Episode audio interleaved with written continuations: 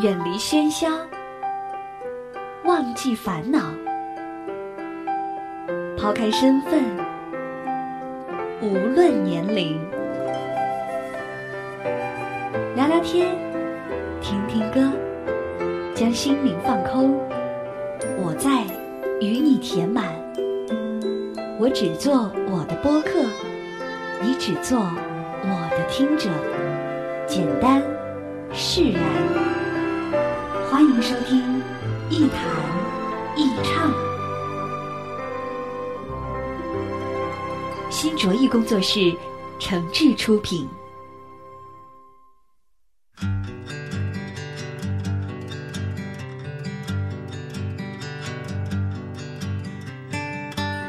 这里是网络播客节目《一谈一唱》，我是梁毅。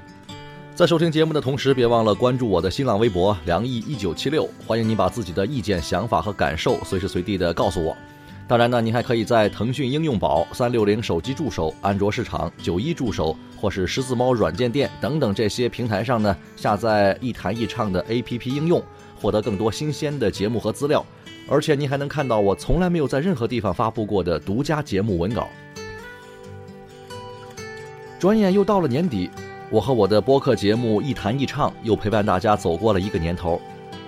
其实我并不是要特意在这个年底的时候呢去总结一些什么，只是有些关于我自己，也关于这个节目的话，我早就想说给大家听。特别是那些一直以来都在忠实的追随着《一谈一唱》的听众和粉丝们，这些话既是关于我对于自己播客节目的理解，同时也是我对于个人的一种自我评价。在这里，我想首先引用王朔的一段话，这是他在《鸟儿问答》这本书当中的一段话。那时候我很自以为是，相信很多东西，不相信很多，欲望很强，以为已知的就是一切了。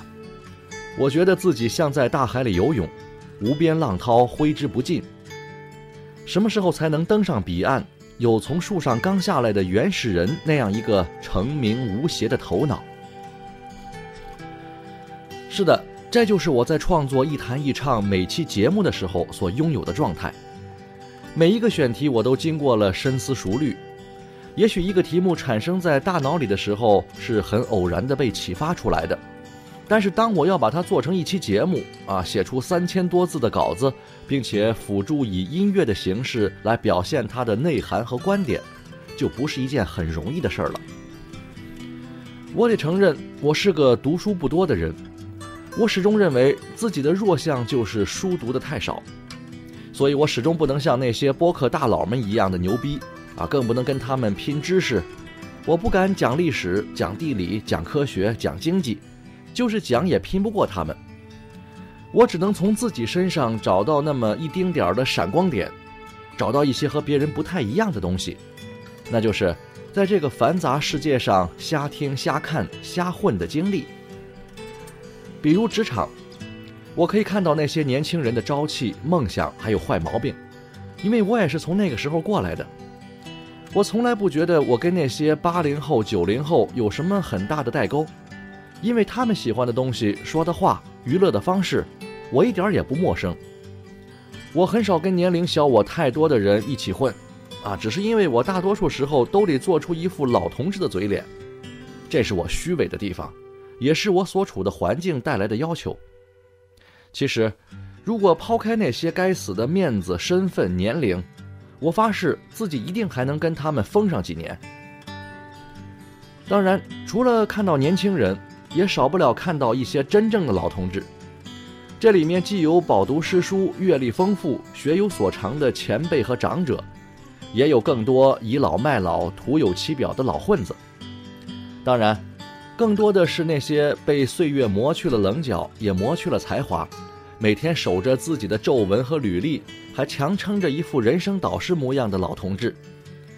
我在他们身上看到了时间和生活所赋予一个人的几乎完全不同的生命特征。这里面有坚守，有逃避，有油滑，也有固执。所以。在这一年的节目里，我做了几期关于职场上的各色人物和生存技术的节目，比如说出来的秘密、人生的标签、拍马屁的学问、人在边缘、不堪一击的中年人、人来人往等等，都是以职场为创作背景和灵感来源的。观察这些人其实是很有意思的，因为他们身上的每一处特点都不是无缘无故产生的。这些行为模式背后，除了他们自己独特的生活经历和个性色彩之外，还都有一种在这个社会大环境里被熏染出来的心理根源。在他们身边，我就像一个沉默的卧底，倾听着他们的各种声音，观察着他们的一举一动，并且敏锐地记录下他们的反应。然后找到那种普遍性的、共通性的行为规律，在我的节目里讲给大家听。有时候我甚至觉得，自己就像一个坐在无比喧闹的酒吧里最阴暗角落的那个最不起眼的顾客，沉默不语，独自喝酒。但是我在记录这个世界发生的一些事情和一些变化，并且用我自己的方式表达出来。这种记录的意义对于我来说。远非制作一期节目那么简单，它更多的意味着一种存在感，让我感受到这个世界，同时在自己的内心找到契合，让我和这个世界并行，并且相安无事。这是我对待自己的方式，也是我和这个世界相处的方式。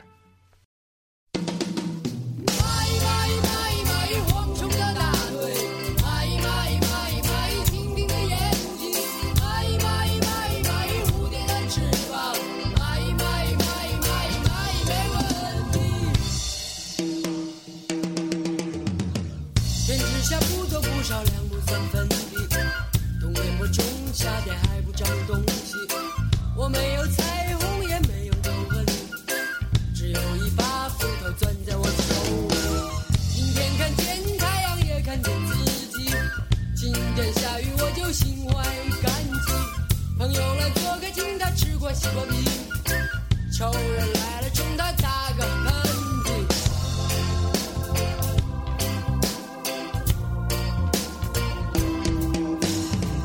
一年三百六十五天分了四季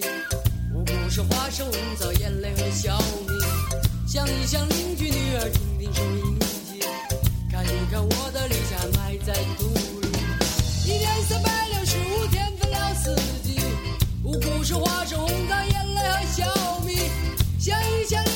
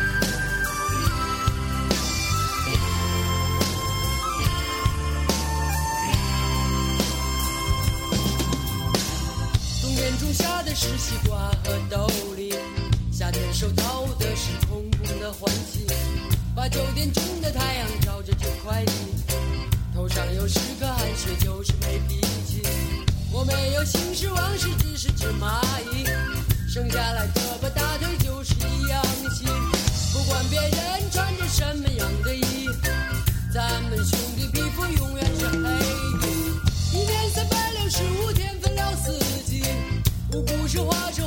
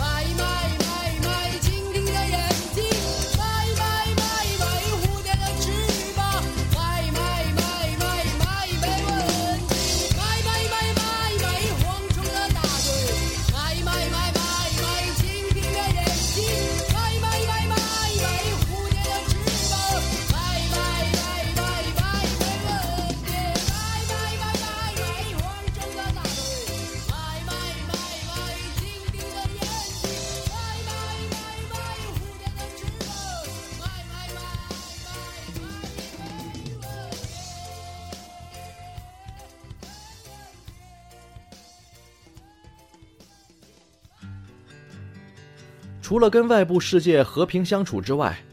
还有一部分节目的素材和内容呢，来源于我身边比较亲密的人，比如家人、朋友和那些哥们儿姐们儿们。他们大都和我同龄，和我的人生境遇相近或是相似，我们彼此了解，互相认同，甚至经常在一起吃饭、喝酒、说话、聊天儿。我不用刻意去观察，也可以洞悉他们的生活。这些生活里，除了有社交和职场上的故事和经历，也有更多关于家庭、感情和人生梦想的东西。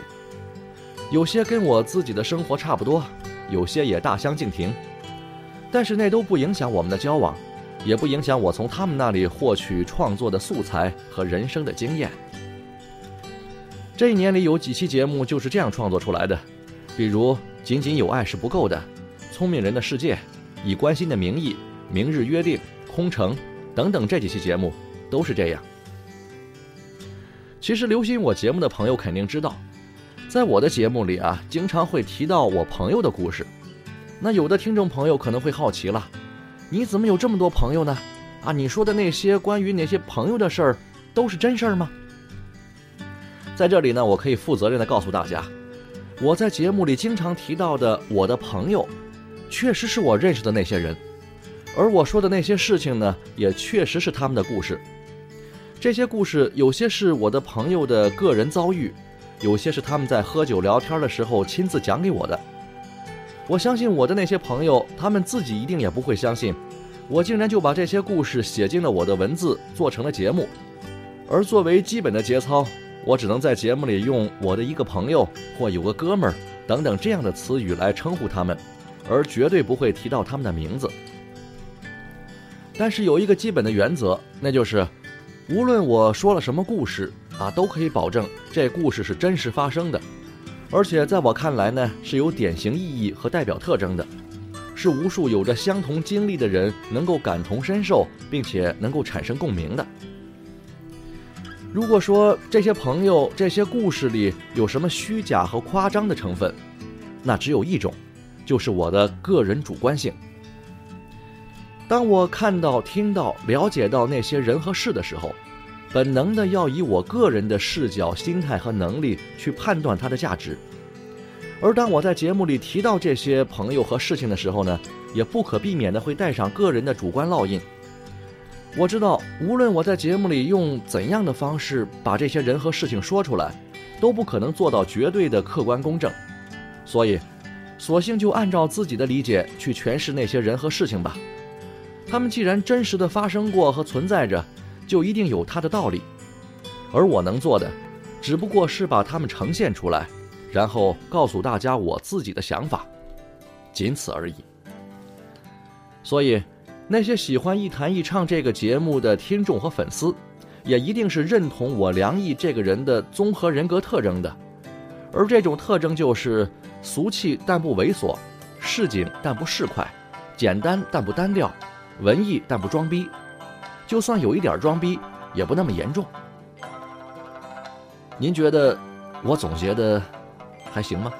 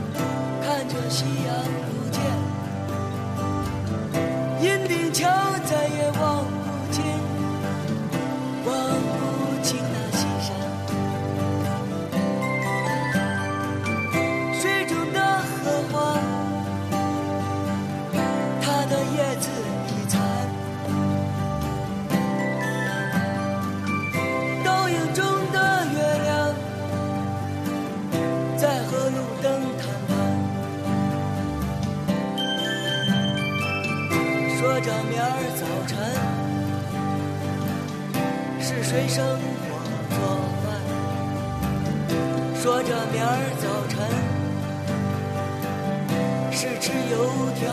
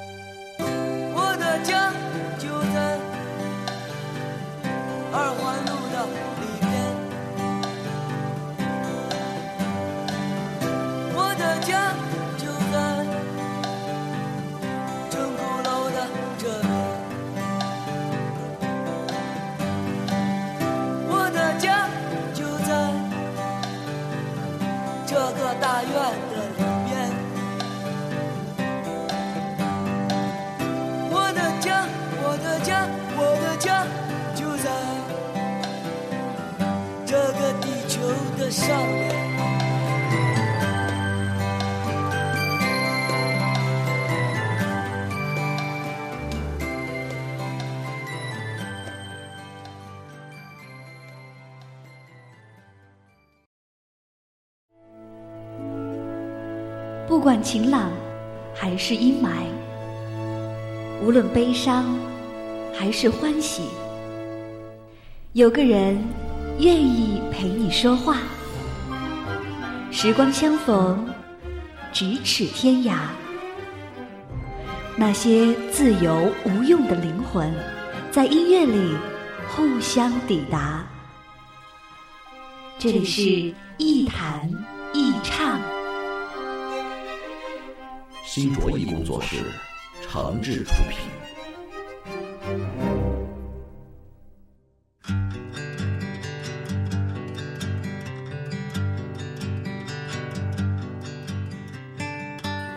这里是网络播客节目《一弹一唱》，我是梁毅，欢迎各位继续收听。我在做《一弹一唱》节目的这一年的时间里，其实始终有一种障碍没有消除，那就是。关于感性和理性的比重问题，有时候在谈论一种社会现象啊，一个现实问题，或者是一些具体的事件的时候，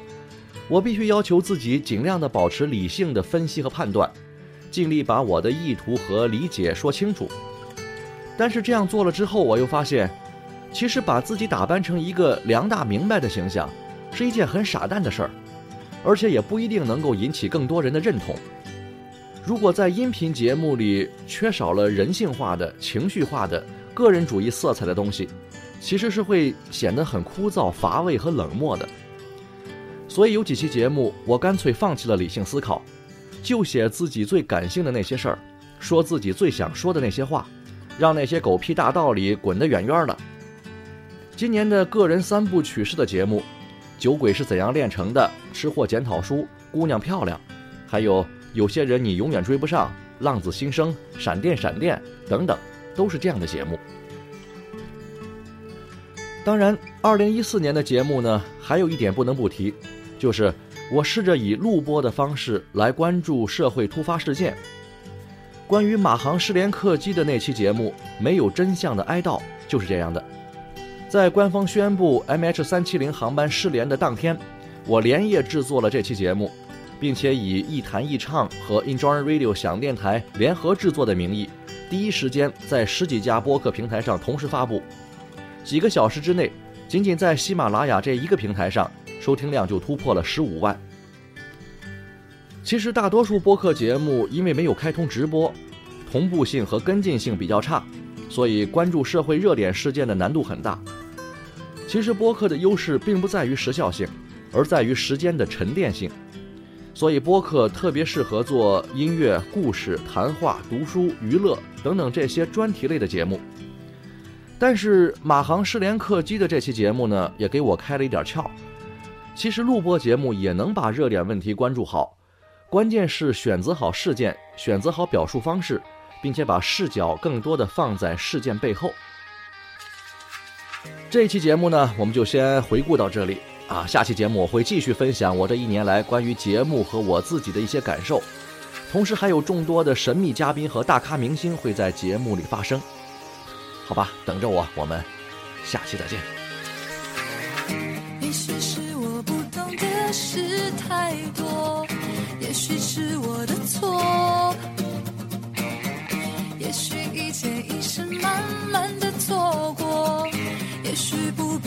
说。从未想过你我会这样结束，心中没有把握，只是记得你我彼此的承诺，一次次的冲动。Don't break my heart，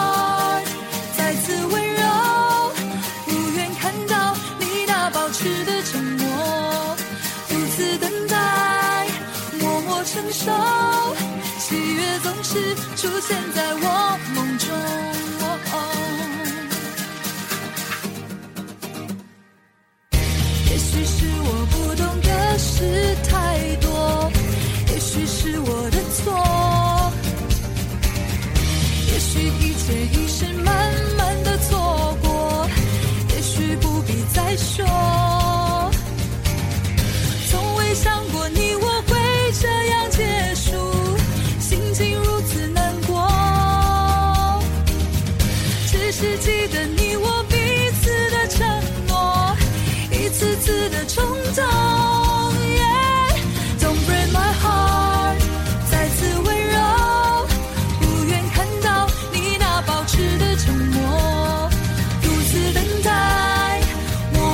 享受喜悦总是出现在我梦中。